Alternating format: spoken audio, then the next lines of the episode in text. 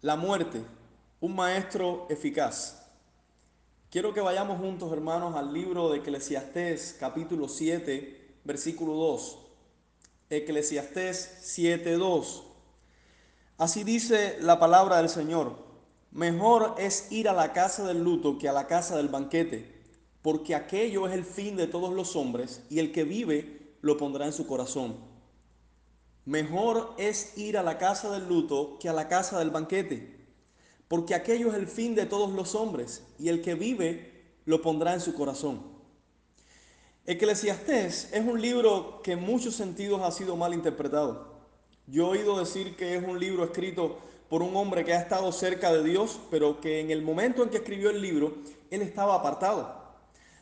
Han dicho que el libro es, por lo tanto, la perspectiva de un impío sobre el mundo y que es parte de las escrituras solo porque Dios ha querido que nosotros sepamos cómo piensa un hombre que se ha alejado de él. Ahora bien, aunque hemos visto en las escrituras que el rey Salomón, quien creemos que escribió este libro, se separó del camino íntegro y de la fe en algún momento de su vida, sin embargo, cuando escribió este libro, lo hizo estando en comunión con su Dios. Sus palabras en el libro de Eclesiastés no son el razonamiento de un descarriado, sino la sabiduría de Dios a través de Salomón. La mayoría del problema surge de la mala comprensión de la frase que se repite a lo largo del libro, todo es vanidad, y que quiere decir aliento. La palabra vanidad en el texto de Eclesiastés quiere decir aliento y expresa el concepto de algo pasajero o transitorio. Esta palabra en este libro no significa necesariamente algo malo, sino algo que es pasajero, transitorio. De hecho, la idea general del libro de Eclesiastés es la transitoriedad de la vida. El texto que nosotros veremos hoy aclara o enseña algo acerca de la transitoriedad de la vida. El Señor nos habla de la relación que mantienen con la muerte los que viven. Aunque hoy vivimos, tenemos de hecho una relación estrecha con la muerte. Lo primero que hemos de notar acerca de esto es que exponerse a la muerte es mejor que exponerse al festejo. ¿Qué quiero decir con exponerse a la muerte? Ciertamente no estoy sugiriendo que algunos de ustedes busquen la muerte. Tampoco estoy incitándoles a poner de alguna manera sus vidas en peligro. Nada de eso. El texto dice claramente que es mejor visitar la casa del luto, es decir, ir a donde ha muerto alguien. Esto es lo que quiero decir con la expresión exponerse a la muerte, asistir a la casa donde la muerte ha hecho su visita. Es cierto que estos momentos son momentos de dolor para los familiares y amigos que ven cómo se ha ido de su lado un ser querido y en ocasiones nosotros no sabemos qué decir para consolar a tales personas a tales amigos, a tales hermanos eh, que sufren por la pérdida de un familiar o un amigo, de manera que preferimos, preferimos callar para no entorpecer más las cosas. Y, y no quiero sonar como insensible al hablar de esto, pues debemos considerar el dolor de los demás como el nuestro. Sin embargo, nuestro texto nos dice que hay una superioridad en visitar este lugar que el lugar del banquete, es decir, de la fiesta y del holgorio se presenta como algo que es superior, pero ¿quién quiere estar en, un velorio antes de estar en una gran fiesta? Los velorios son de hecho lúgubres y las fiestas son alegres. En los velorios las personas sufren porque la muerte ha tomado su posesión y ha arrebatado a un ser querido del seno familiar. Aún con todo este sufrimiento, el texto nuestro nos dice que es mejor visitar este lugar que el lugar del banquete. Yo estoy consciente de que el mundo va a presentar su discrepancia con esto. El mundo va a decir que es una locura tal cosa. De hecho, no solo va a decir que es una locura tal cosa, sino que va a actuar conforme a su discrepancia. El pensamiento del mundo prefiere visitar la casa del festín, donde la alegría y la risa se amontonan sobre todos los que ahí se juntan. Todo el que abraza la filosofía y cosmovisión de este mundo, en palabras del mundo, piensa que es mejor evitar la tristeza y la calamidad porque lo que el ser humano necesita realmente es disfrutar y alegrarse. Unos versos más abajo se le llama a este pensamiento necedad, porque ¿qué sabe el mundo de estas cosas? ¿Puede acaso tener una perspectiva correcta de la vida y de la muerte? Por supuesto que no. Por otro lado, el pensamiento del cristianismo moderno es un tanto superficial en relación a esto. Estoy seguro de que un número ínfimo de personas que se identifican con el cristianismo de hoy han leído el, libro de Eclesiastés. Incluso es probable que algunos de los que escuchan o leen este sermón se pregunten si Eclesiastés está en la Biblia. Y encima se preguntarán si realmente es más provechoso asistir a la casa del velorio que a la casa del banquete. Otros querrán dar credibilidad a la Biblia y dirán esto, es cierto, Evidentemente es mejor visitar la casa del luto que la casa del banquete, porque es mejor acompañar a un hermano que sufre que ir a una fiesta. Y entonces tal hermano citará a Pablo diciendo, llorad con los que lloran. Y aunque es cierto que es mejor acompañar a un hermano que sufre que ir a una fiesta, porque consolar a nuestro hermano es mejor que disfrutar nosotros de un rato de alegría, sin embargo no es esta la razón por la que nuestro texto dice que es mejor visitar la casa del luto que la casa del festín. De cualquier manera, debemos dejar claro antes de proseguir que esto es cierto, tal y como dice nuestro texto. Hay cierta ventaja o beneficio que se desprende de visitar el lugar del luto que no lo encontraremos en ninguna fiesta. Por lo tanto, esto debe ser considerado con sabiduría. Ahora bien, ¿por qué es más provechoso exponerse a la muerte que al festejo? ¿Por qué es más provechoso visitar la casa del luto que la casa del banquete? Bueno, el texto nos dice que todos los hombres morirán. Nos dicen, porque este es el fin de todos los hombres. La muerte es el fin de todos los hombres. Dicho así a secas parece no tener sentido, pero permítanme explicar lo que quiero decir y qué es lo que encuentro en este texto. Hace algún tiempo vi una película infantil de dibujos animados llamada Los Cruz. Seguramente muchos de ustedes la vieron. En esta película los personajes eran cavernícolas y la familia alrededor de la cual se desarrollaba la historia era dirigida por un padre protector que para mantener a sus hijos bajo sus instrucciones les contaba cuentos a ellos. Estos cuentos tenían como protagonistas a sus propios hijos en otros personajes. Eran cuentos de una sola escena. Una escena donde el protagonista emprendía algo que violaba las reglas que el padre de familia había puesto en casa y siempre terminaban con la misma frase repentina e inusual para el cuento. Un cuento podía ser algo como esto. Había una vez una linda tigresa que subió por una roca porque quería ver algo nuevo y murió.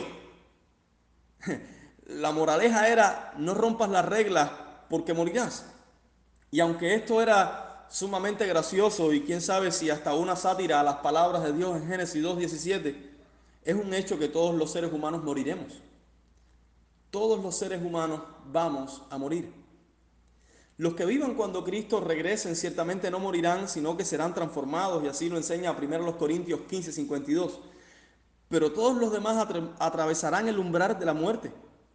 Atravesarán el umbral de la muerte. No hay quien pueda escapar de esta realidad. Tú puedes ser rico y acumular todo el dinero que quieras. La muerte no respeta eso. Puedes ser una persona muy influyente y tener muchas relaciones con personas importantes.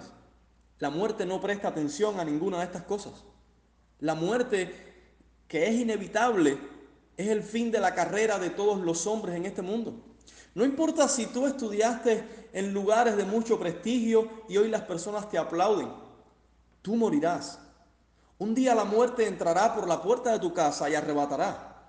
En algunos casos avisa, pues empieza deteriorando a una persona con cierta enfermedad, de manera que la familia y la misma persona se preparan porque pronto tal persona estará enfrente de esa puerta de la muerte y la tendrá que cruzar. En otros casos, la muerte llega repentinamente sin avisar y se lleva lo que no esperamos. La muerte no respeta a la juventud siquiera. Hermanos míos, yo, yo no quiero parecer insensible, no lo soy. Ahora mismo, de hecho, vienen, vienen a mi mente algunos de mis más queridos amigos y hermanos que han visto a la muerte llegar y arrebatar.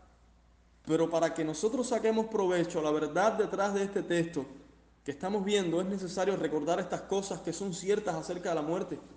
La muerte es un evento universal, es decir, llega y llegará a todos los hombres.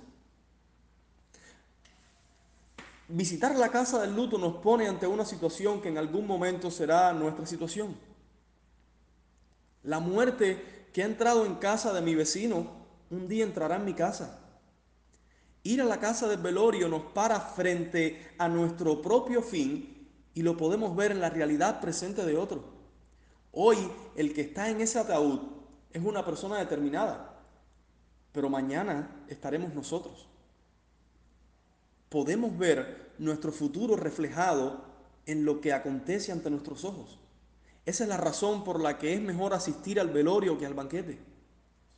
Es cierto que la muerte permanece como algo experimentalmente desconocido para cada uno de los que hoy vivimos y no sabremos lo que realmente se experimenta en ese certero evento hasta que lo experimentemos por nosotros mismos. Pero asistir al velorio nos pone cara a cara con lo que nos acontecerá en un futuro indeterminado por nosotros y solo controlado por la mano de Dios. No se experimenta tal cosa en el lugar del banquete.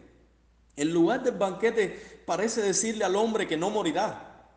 Nos hace olvidarnos de cuál es el futuro de todos los hombres. Algunas personas han dicho en ocasiones, me gustaría saber cuál será mi futuro. Y entonces van eh, a donde se encuentran los adivinos para que hagan sus artes de adivinación y les digan qué ha de acontecerles. Bueno, deberíamos ahorrarles un poco de dinero y llevarles a un velorio y ponerles frente al ataúd donde el cadáver permanece pálido e inmóvil en un proceso de descomposición y entonces decirle, mira bien, ese es tu futuro. Ese rostro que ves ahí pálido, un día será tu rostro. Ciertamente no encontramos una declaración tan clara del futuro de cada ser humano en una fiesta, sino todo lo contrario. Quiero mencionar, sin embargo, que no todos los que mueren enfrentarán las mismas consecuencias.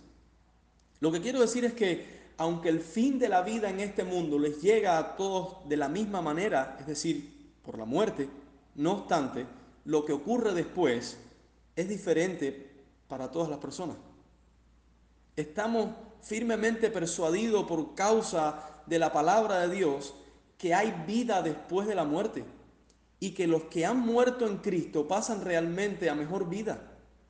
Esta frase se ha vuelto una expresión negativa en boca de los que no creen en las promesas de nuestro Dios y procuran ofrecer con ella un consuelo que ellos mismos no creen y por consiguiente es un consuelo vano. Pero en boca de un creyente que ha abrazado la verdad de las sagradas escrituras, esta frase es cierta en todo su contenido. Pablo lo expresó diciendo, porque para mí el vivir es Cristo. Y noten, él dijo, y el morir es ganancia.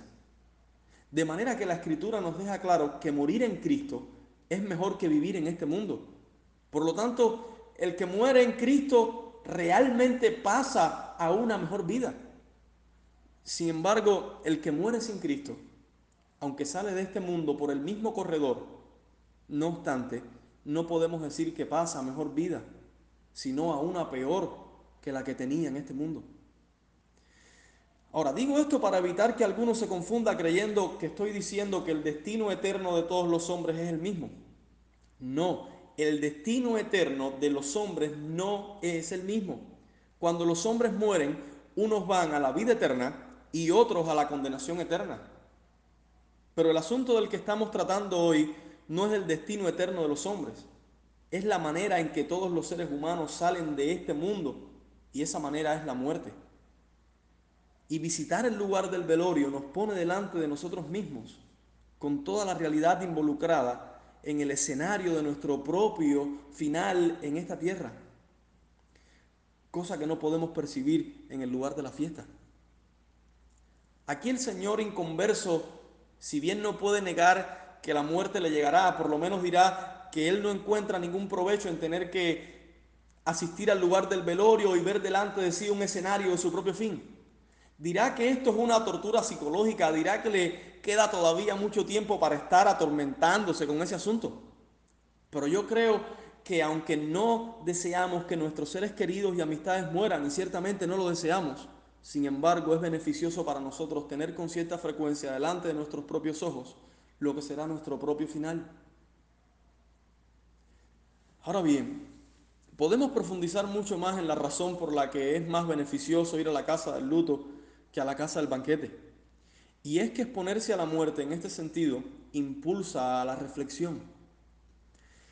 Yo estoy consciente de que la, necedad y la superficialidad han tomado tan profundamente la generación en la que vivimos que pensar es una cualidad que pocos poseen. Las personas viven la vida por vivirla y no se toman el tiempo de reflexionar en lo que ésta significa.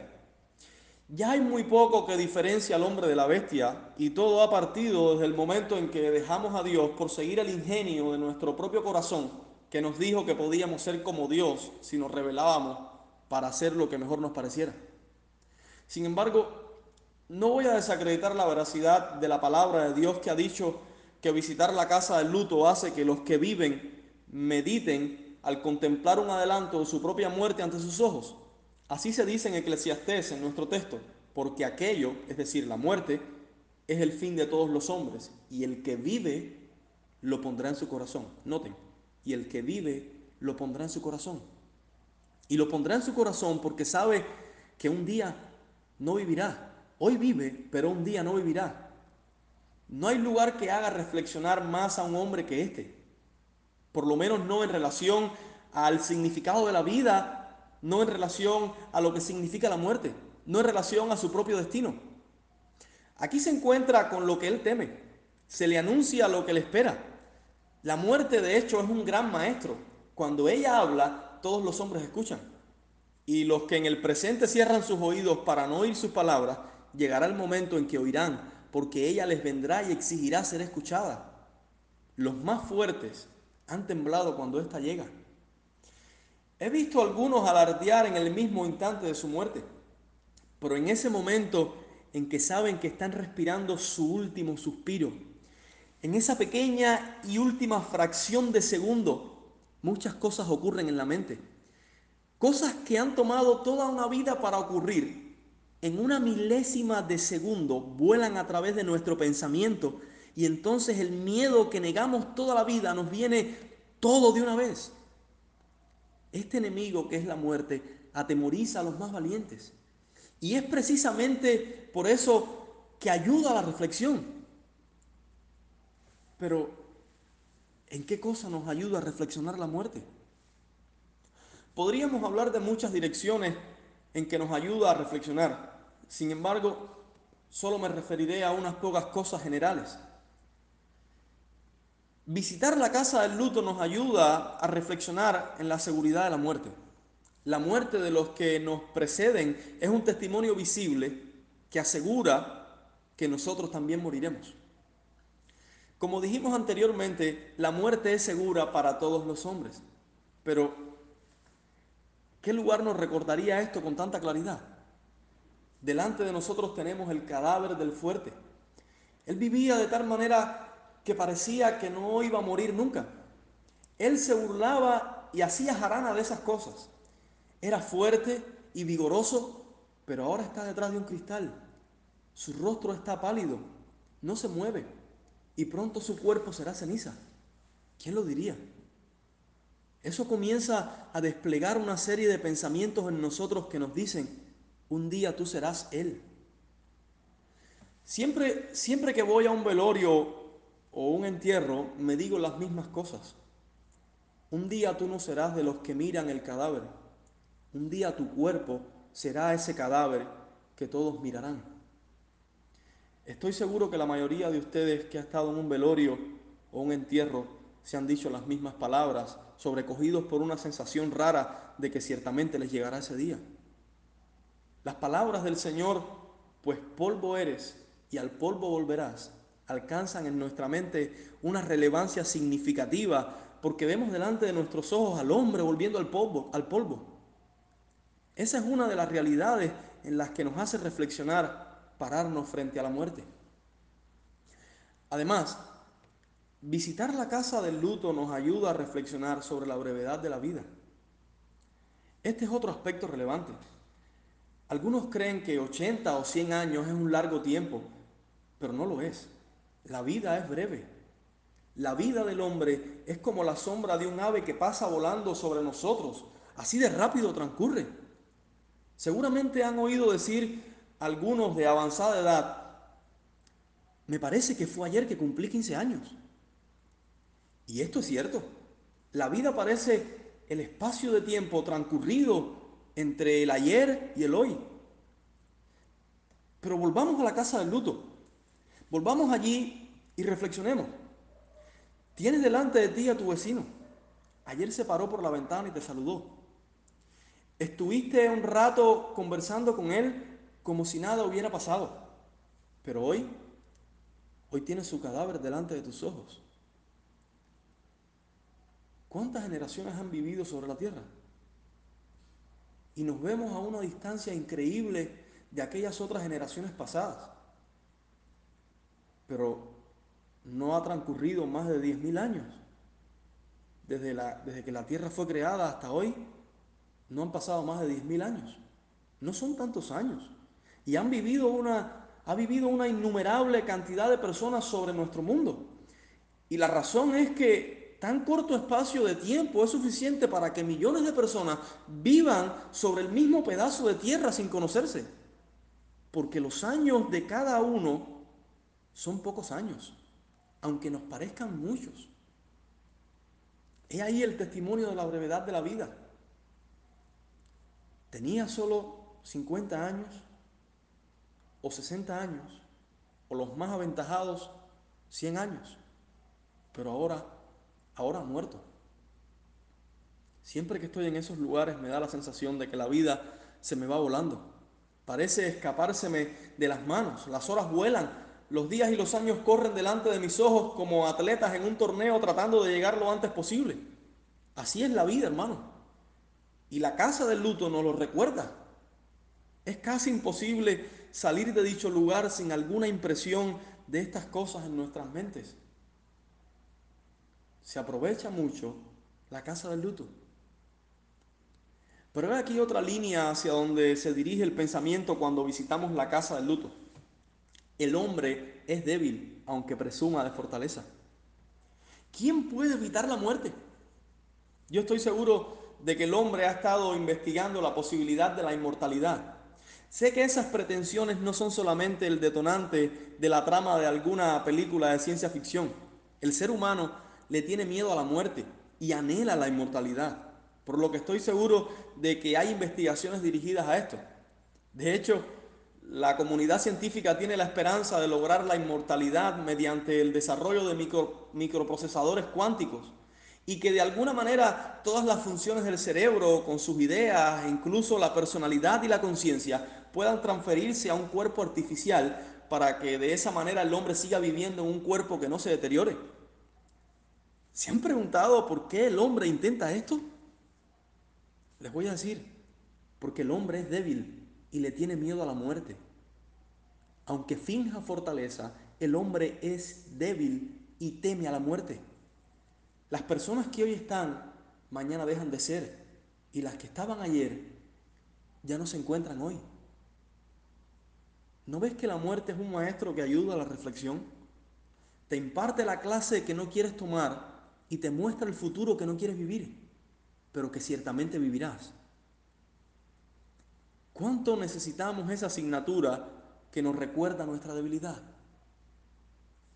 Estando en esta reflexión, ¿No se disipa nuestra arrogancia? ¿No se fuma nuestra idea de que somos dueños del mundo? Mira delante de tus ojos.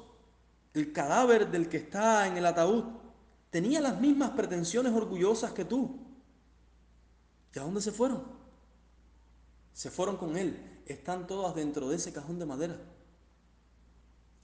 Ahora bien, todas estas líneas de reflexión llevan a la reflexión más importante de todas, las que el lugar del luto le puede proveer a un hombre, y es la reflexión acerca de su relación con Dios. He dicho que todos los hombres salen de este mundo por el mismo medio, es decir, la muerte. Pero también he dicho que después de la muerte no todos enfrentan el mismo destino. El asunto del destino eterno está marcado en esta vida en conexión con la relación que cada ser humano tiene con Dios. Unos tienen con Dios una relación de padre e hijo y otros tienen una relación de juez y acusado.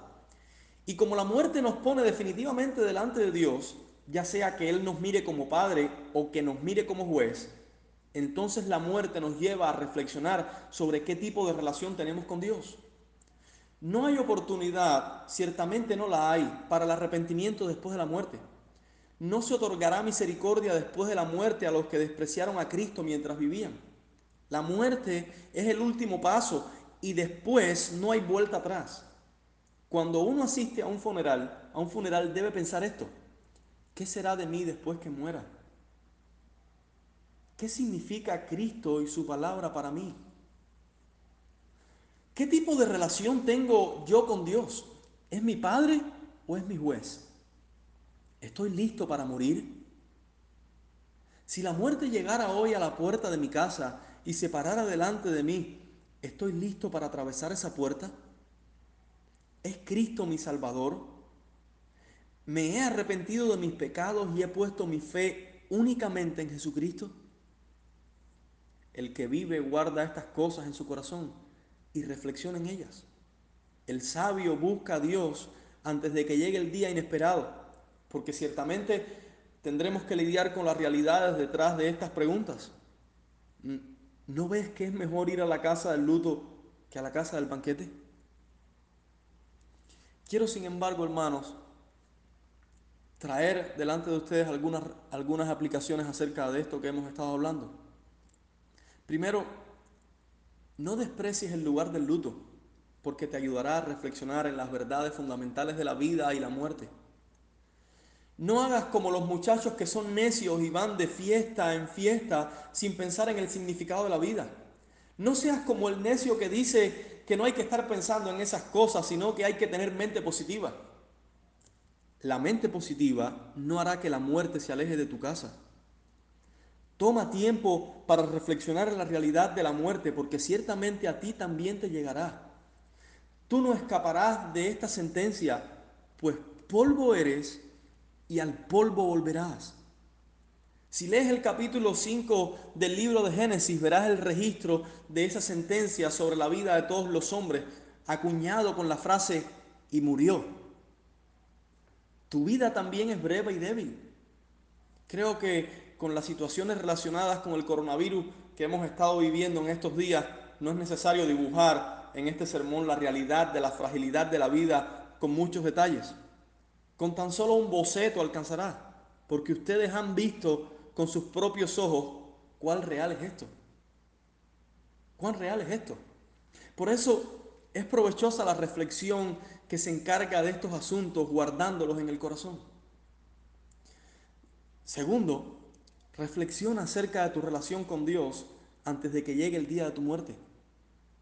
Yo sé que los jóvenes no quieren pensar estas cosas, pero ¿piensas tú que por ser joven no te alcanzará la muerte? ¿Eres tú de lo que dice, me quedan muchos años por vivir? No sabes si la muerte te alcanzará el próximo minuto, o la semana que viene, o de aquí a unos años, pero ciertamente te alcanzará y es muy probable que te tome por sorpresa. El mismo Salomón te advierte, alégrate joven en tu juventud y tome placer tu corazón en los días de tu adolescencia y anda en los caminos de tu corazón y en la vista de tus ojos. Pero sabe que sobre todas estas cosas te juzgará Dios.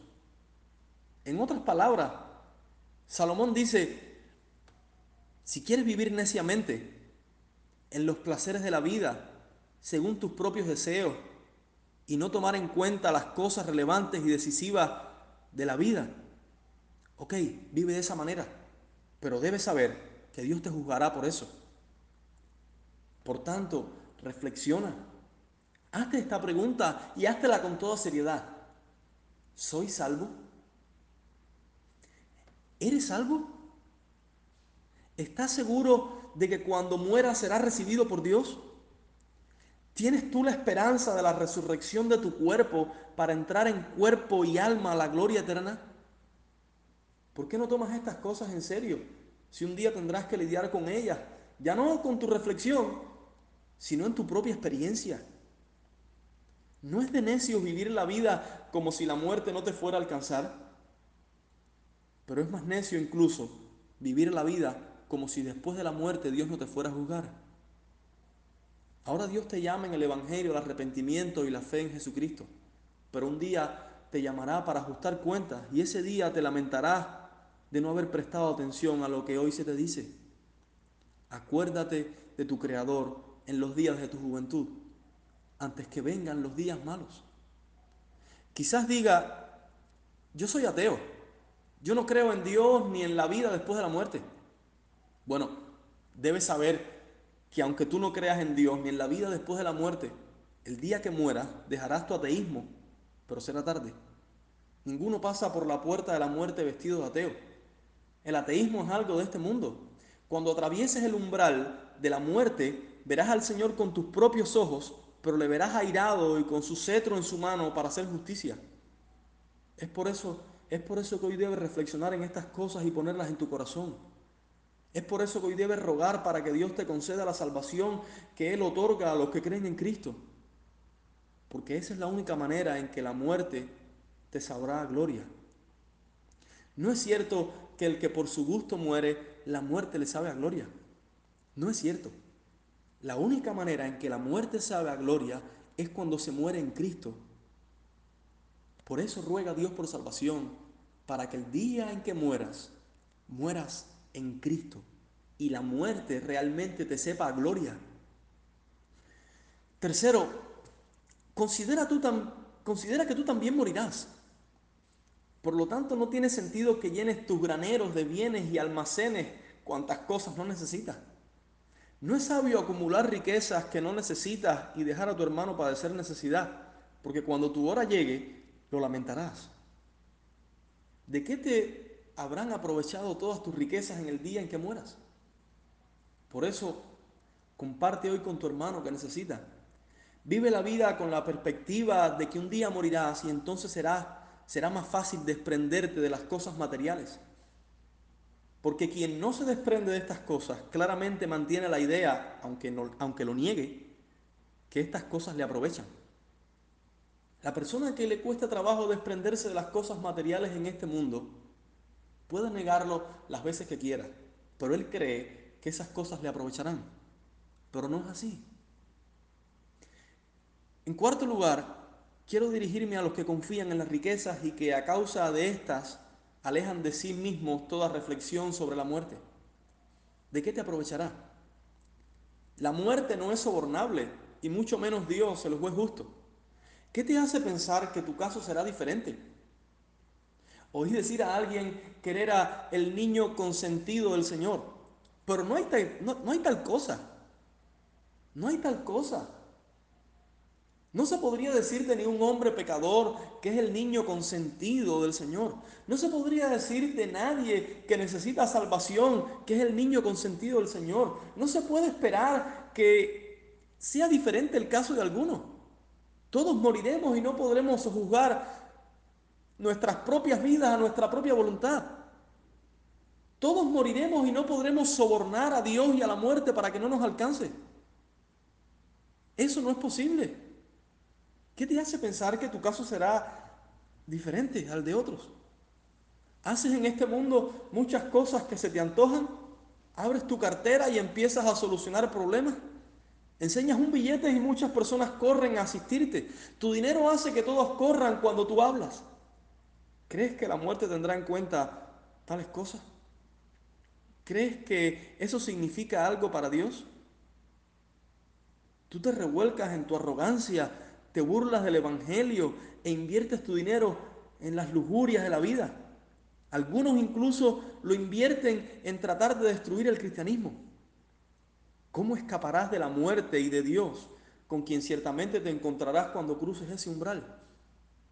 ¿No deberías más bien considerar que de la misma manera que muere el pobre, tú morirás? Quizás tu funeral sea mucho más lujoso, pero ¿de qué servirá? La pobreza del pobre no le ayudará y la riqueza del rico tampoco le beneficiará. Es por tales razones que deberías inclinarte a pensar en la realidad de la muerte y rogar que tus pecados sean perdonados gratuitamente por los méritos del Señor Jesucristo. En quinto lugar, quiero dirigirme también a los que son del Señor, a aquellos que tienen sobre sí la sangre de Jesucristo. Tú tampoco podrás escapar de la muerte de la cual estamos hablando. Tú también tendrás que cruzar por esa puerta y encontrarte del otro lado. Por tanto, tú también necesitas ir a la casa del luto y reflexionar en la realidad de la muerte. Es cierto que el cristiano no debe mirar la muerte como la debe mirar un no cristiano, porque este Dios es Dios nuestro eternamente y para siempre. Él nos guiará aún más allá de la muerte. Así dice el Salmo 48, 14. La gloria espera a los que son de Cristo y la muerte misma ha sido vencida por el Señor para asegurar a los suyos la resurrección de los muertos. ¿Dónde está, oh muerte, tu aguijón? ¿Dónde, oh sepulcro, tu victoria? Es cierto que el creyente debe estar seguro de que sus familiares y amigos que mueren en Cristo tienen una herencia segura reservada para ellos en los cielos y por lo tanto no deben caer en el desespero y el desaliento al ver que el Señor, al ver que el Señor recoge a sus hijos, porque como dice el Salmo 116, estimada es a los ojos de Jehová la muerte de sus santos. Sin embargo, ¿no deberías pensar en tu propia vida si estás honrando a Dios como deberías? ¿No deberías reflexionar en que Dios te ha dado un espacio de tiempo en este mundo para que tú vivas para su gloria?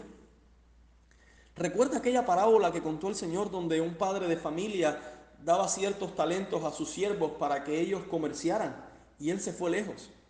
Entonces el padre de familia, de familia regresó y pidió cuentas a sus siervos acerca de su mayordomía. ¿No te encuentras tú en tal caso? ¿No deberías procurar con tu vida la mayor honra para tu Señor?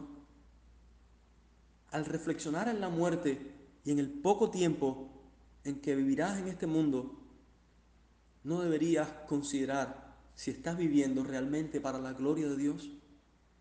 ¿No ves que el tiempo se te acaba?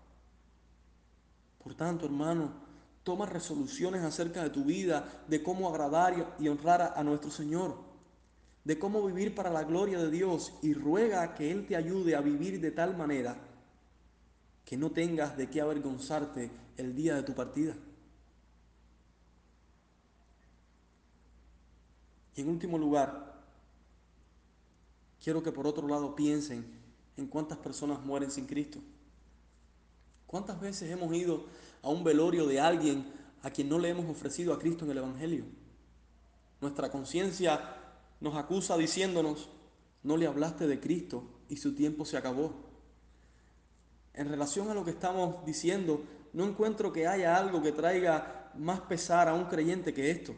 No solo que la persona fue sorprendida por la muerte estando sin Cristo, además que nunca le habló de la salvación que ofrece Dios a los hombres. No es muy fácil olvidar la imagen del cadáver de un hombre que murió sin que le hubiéramos predicado el Evangelio de Jesucristo.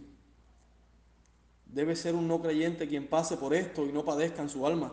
Por lo menos debe ser un creyente en muy mal estado el que no sufra en manos de su conciencia al ver que alguien murió sin que él le hablara de Cristo. Y es por eso, es por eso, hermanos, no que no debemos perder las oportunidades que Dios nos pone a diario para presentarle al Salvador y su salvación a cuantas personas podamos. No nos será razón de aplausos por parte del Señor que no nos ocupemos en tal sublime tarea. No nos alegrará ni nos será provechoso ver cómo en el día del juicio Dios juzgará a algunos de nuestros conocidos a quienes no les predicamos a Cristo. No dejen que ninguno de sus conocidos vuelva al polvo sin escuchar quién es Cristo y lo que Él ha hecho. No presten atención a sus burlas, ni se dejen intimidar por eso. Recuerden que los hombres presumen de orgullo, pero son débiles. Viven como si no fueran a morir, pero morirán. Morirán en breve. No crean en la apariencia de su rostro porque la brevedad y la debilidad es la marca de sus propias vidas. No hay nada que los hombres necesiten más que a Cristo. Por tanto, hermano, cada vez que visiten la casa del luto, reflexionen en estas cosas. La muerte es segura. La vida es corta. La salvación es eterna y también la condenación. Y lo que más necesitamos todos los hombres es a Cristo. Dios les bendiga.